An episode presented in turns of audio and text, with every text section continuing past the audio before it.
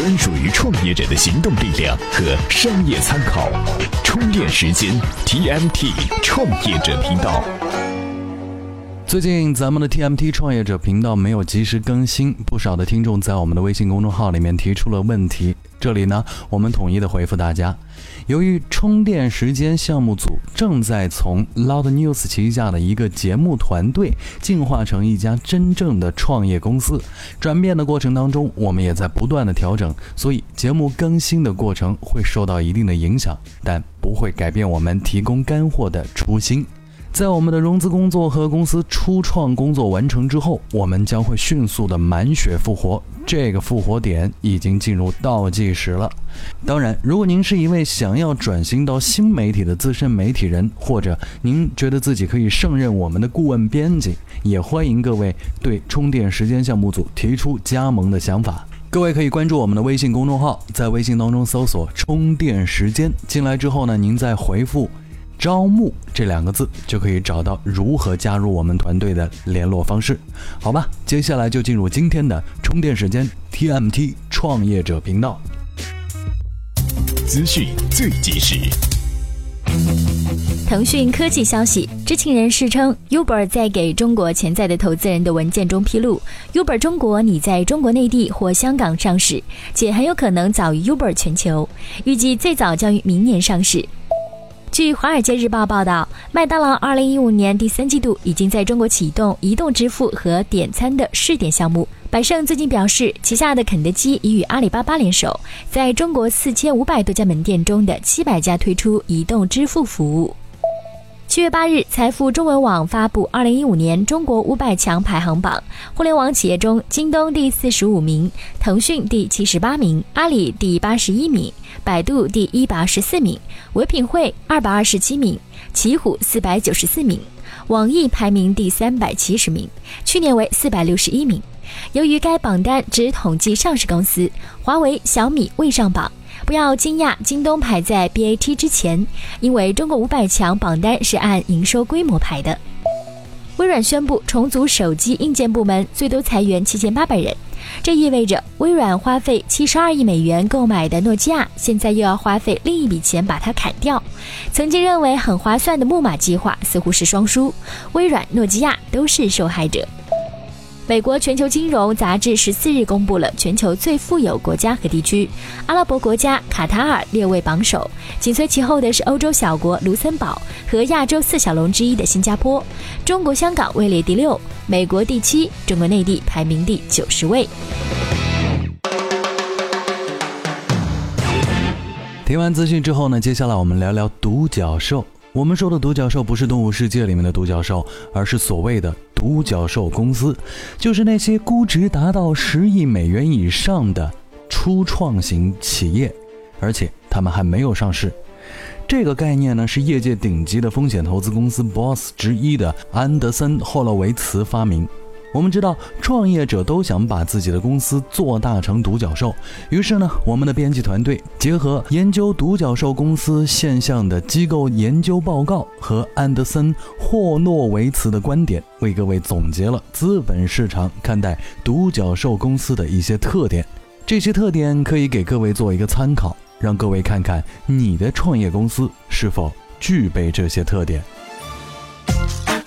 独角兽级创业公司有哪些共性？一、独角兽公司的产生几率。目前估值超过十亿美元的独角兽俱乐部有三十九名成员，在获风投消费者及企业软件初创企业中的占比为百分之零点零七。百分之零点零七意味着每一千五百三十八家初创企业才有可能冒出一个独角兽。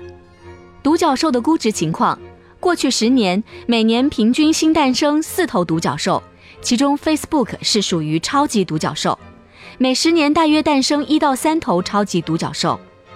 三，每年新诞生独角兽的数据特征：一九九零年代的超级独角兽是 Google，目前市值将近 Facebook 的三倍，以及价值一千六百亿美元的亚马逊；一九八零年代是思科，一九七零年代是苹果、Oris 以及微软，一九六零年代是英特尔。每一波的技术创新都会催生若干的超级独角兽，除 Facebook 外，其余三十八家独角兽的平均价值为三十六亿美元。四、面向消费者的独角兽潜能更大，累计价值更大。过去二十年有三头超级独角兽都是这个类型的：Facebook、Google、亚马逊。此类独角兽的累计价值比企业型超出百分之六十。在未上市的独角兽中有百分之八十五也是此类的，例如推特、Pinterest、Julie 等。五、企业型独角投资回报率更高。企业型独角兽平均融资规模达一点三八亿美元，目前价值是融资规模的二十六倍；而面向消费者型独角兽平均融资额为三点四八亿美元，比企业型的多二点五倍，而价值为融资额的十一倍。这说明面向消费者的初创企业要想在快速而变大的环境下取得巨大成功，需要更多的资金，而创始人及投资者需要对过去十年消费者互联网公司估值过高负责。六。独角兽的商业模式可归为四类：消费者电子商务十一家，消费者受众十一家，软件及服务七家，另外企业软件十家。这些公司里面只有四家采取移动优先的策略，不过这也不奇怪，因为 iPhone 手机二零零七年才出来。七，成功是一场马拉松，而不是冲刺，平均需七年以上才会发生套现事件。这还不包括清单中有三分之一者仍未上市，变现之路漫漫。这些公司里面只有优酷和 Instagram 属于异类，成立大概两年就被买家 Google、Facebook 以超过十亿美元收购。此外，被收购的九家公司平均估值为十三亿美元，这个数字也许是收购者的最佳出手时机，以免拖到后面负担不起。八，二十多岁缺乏经验的创业者属于少数异类，三十多岁受过良好教育且有履历的创始人创业最成功。这些公司创业人创业时平均年龄为三十四岁。虽然 Facebook 的创始人扎克伯格创业时年龄年仅二十岁，但第二成功的 LinkedIn 的创始人平均年龄却是三十六岁，而价值排第三的 Workday 创始人平均年龄达到了五十六岁。但是这些独角兽当中，百分之八十者至少拥有一名联合创始人，此前是有过创业经验的。受众驱动型的公司如 Facebook、推特以及 Tuber 的创始人创业时的平均年龄最小为三十岁。SaaS 以及电子商务类创始人的平均年龄为三十五到三十六岁，企业软件创始人平均年龄为三十八岁。绝大多数的独角兽都是联合创业，平均的联合创始人数为三人，而且绝大多数都有多年的合作史。百分之九十的联合创始人要么是同学或者一起工作，百分之六十的联合创始人之前曾经一起工作，百分之四十六的曾是同学，而且联合创业的公司价值要比单独创业者的公司要高。最后的问题是，未来十年又会有哪些新的独角兽成员呢？感谢机构 Cowboy Venture 以及霍洛维茨先生的调查还有观点。我们知道，这样的内容对于我们创业中的奋斗者来说，其实更像是正能量爆表的鸡血动力。谁不是为了成功而去的呢？但是走向成功的过程需要理性，找找别人成功的原因就很需要。这几天，小编们就听到这样一种说法，大意是：走在中关村创业大街，你会发现创业者如他那什么一般在站街哦。他们不断的招揽媒体、招揽投资者，深入沟通之后，你会发现很多创业者都会有这样一种心态：不管项目靠谱不靠谱，找个投资人先烧几年钱，成功了的话，那叫一本万利；失败了，反正是投资人的钱。用投资人的钱来买自己的无悔青春和成长，这成了他们的座右铭。可实际上，这样的创业者基本上都会被扒光了，扫地出门。那其中少数成功实现融资的，也会痛苦不已。这是为何呢？我们来听听接下来的内容。投资人不是接盘侠，创业者也不该做婊子。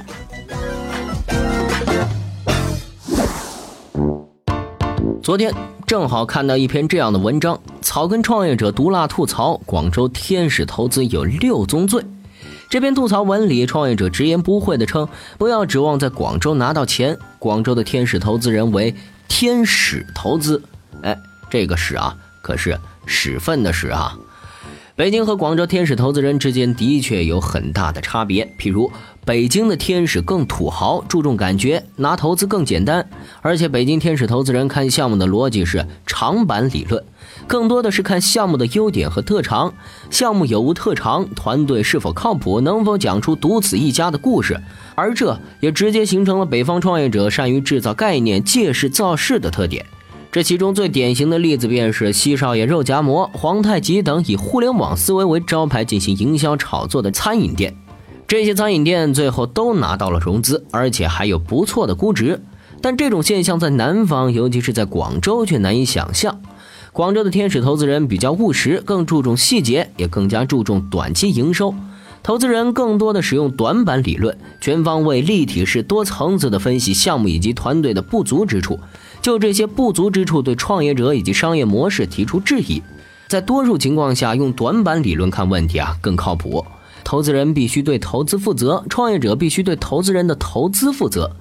但在那位吐槽文作者来看，广州投资人没有投出几家牛逼的项目。广州投资人把路演变成了对自己的批斗大会。广州投资人对创业者太过严苛，非常挑剔，包容度很低。不过，在批判广州投资人的同时，这位创业者还用如下措辞夸了北京投资人一番：“人傻钱多。”“人傻钱多”几个字儿，实际上很大程度的暴露了创业者心态的两个阴暗面：一，获取投资的途径不是通过商业项目获取投资人的认同，而是骗；二，广州投资人太精明不好骗，而北京投资人人傻钱多好骗。这些创业者的心态啊，更多的不是创业，不是为投资人创造更大的财富，而是花投资人的钱来换取自己的成长，让自己在青春的尾巴疯狂一次。投资人不是接盘侠，创业者也不该是闭气。这个浮躁的创业时代，伪创新、伪创业者太多，这些人是互联网创业的蛀虫。而创业环境以及投资环境正在被这些伪创业者一点一点的蛀空。创业者的创业本该是改变世界，追求更好的生活，但当创业变成了骗钱，投资人变成了接盘侠，创业者变成了闭气，这个所谓大众创业、万众创新的时代，何等悲哀！感谢专栏作家吴俊宇先生的观点。在此呢，充电时间 TMT 创业者频道的几位小编也是感叹：创业是个风口，风起云涌的地方也会夹带起黑暗和污秽。正派的心态是一切事业成功的基础。希望创业者们不要在现实和梦想的双重压力下迷失自己。关注咱们充电时间，不光给各位鸡血，也给各位告诫。怎么样关注我们的微信公众号呢？您在微信内搜索“充电时间”，就可以找到加 V 的我们了。关注后赶紧开始每日签到，积分可以兑换礼品哦。您正在听到的是充电时间 TMT 创业者频道，在这个频道当中，我们着力于为各位提供创业者们所需要的资讯、案例分析以及观点和概念。我们希望通过提供这些内容，帮助到各位 TMT 领域的创业者，好吧？接下来我们就关注一下从2014年一直火到了2015年的一个创业领域，那就是 O2O，尤其是其中的外卖 O2O，这里面包括饿了么、美团，还有就是五八同城等等等等，他们都很卖力啊，斗得也很激烈。于是就有人说，这个 O2O 外卖行业啊。很像是黑社会，挖人打架贿赂，O to O 外卖很像黑社会。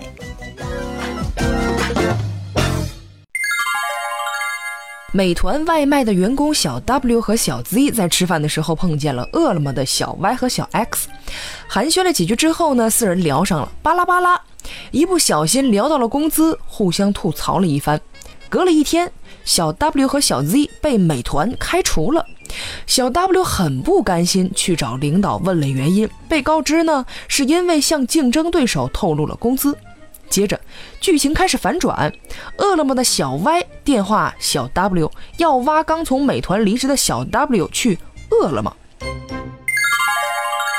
这桥段虽然狗血，但却不是偶然事件，尤其是美团、饿了么及大众点评网之间。从基层员工到高层，从大打出手到雨珠笔伐，从挖墙脚到补贴，打打杀杀成为常态，外卖 O2O 竞争的激烈程度已经不亚于当年电信运营商抢用户。对于 O2O 公司来说，地推是至关重要的一环，而外卖的 O2O 及团购等本地生活服务的推广，都是从地推开始抢用户、争夺地盘的事件频繁发生。去年十二月，媒体曝光了饿了么和美团外卖业务员大打出手。甚至被送去医院急诊。仅仅在今年六月，大众点评和美团员工打人事件就有三起。最近一起暴力事件发生在六月十二号晚上七点，江苏常州一家餐厅的楼梯口处，两名大众点评的员工跟八名美团的员工打了起来，双方拳打脚踢。据传，美团员工甚至穿着钉鞋踩踢大众点评的员工。频繁发生这类暴力事件的原因，一方面是外卖 O2O 公司之间竞争激烈，另一方面呢是线下商家为了扩大销量，都不愿意签署独家合作，同时与多家外卖平台签约，非常容易引发冲突。恶意挖墙脚就更加普遍了，类似于刚才提到的例子是随时发生，而因为泄露工资被美团开除的小 W。并没有接受饿了么的橄榄枝，因为这些公司处于攻城略地的状态，格局未定之下，还会不断的有恶性事件发生。作为一名普通员工，他觉得工作环境太险恶。无论是暴力事件还是恶意挖墙脚，对于这些外卖平台来说都是品牌伤害。他们自身也开始意识到这一问题，而拓展更多流量来源就是解决思路之一。大思路确实有类似会选的给用户发补贴，平台的市场占有率已经成为各家外卖公司关键指标，意味着是否能够存活下来以及进一步融资。便宜则是吸引用户的杀手锏，但这背后烧的投资让竞争也变成了一场融资大战。几家外卖 O2O 平台都在疯狂的与投资人接触，而且基本都进入了不差钱的状态。于是呢，补贴成为行业标配，用户将最开心。而如果这些公司希望继续用这一规模扩大市场，就需要不断融资，由资本来为这一行为买单。当然，外卖 O2O 竞争的关系也是如何更便宜的获取流量。分析人士认为，不排除 BAT 继续投入资金混战。而如果行业一旦持续处于焦灼状态，着急的投资人们很有可能撮合几家并购成为一家公司。没错，就像滴滴跟快滴，但是没准儿会来一个 Uber 继续搅局。经过两年的打车专车补贴洗礼，用户已经变得非常的聪明。商户们也已经熟练的开始跟平台谈判，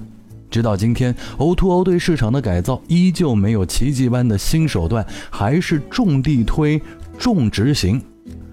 我们还是静静的观察一下，这史诗级的商战大片到底会给我们演成什么样子。我们既不烧钱，也不投资。这里是充电时间，这个频道是为广大的 TMT 领域的创业者服务。如果您觉得我们所说的这些事情还挺有意思、有营养的话，请关注我们的微信公众号，在微信当中搜索“充电时间”就可以找到我们。在上面有更多好玩的节目，以及各位可以通过微信公众号找到我们的微信群，里面有很多跟您一样的创业者。好的，今天的节目就到这里，咱们下期再会。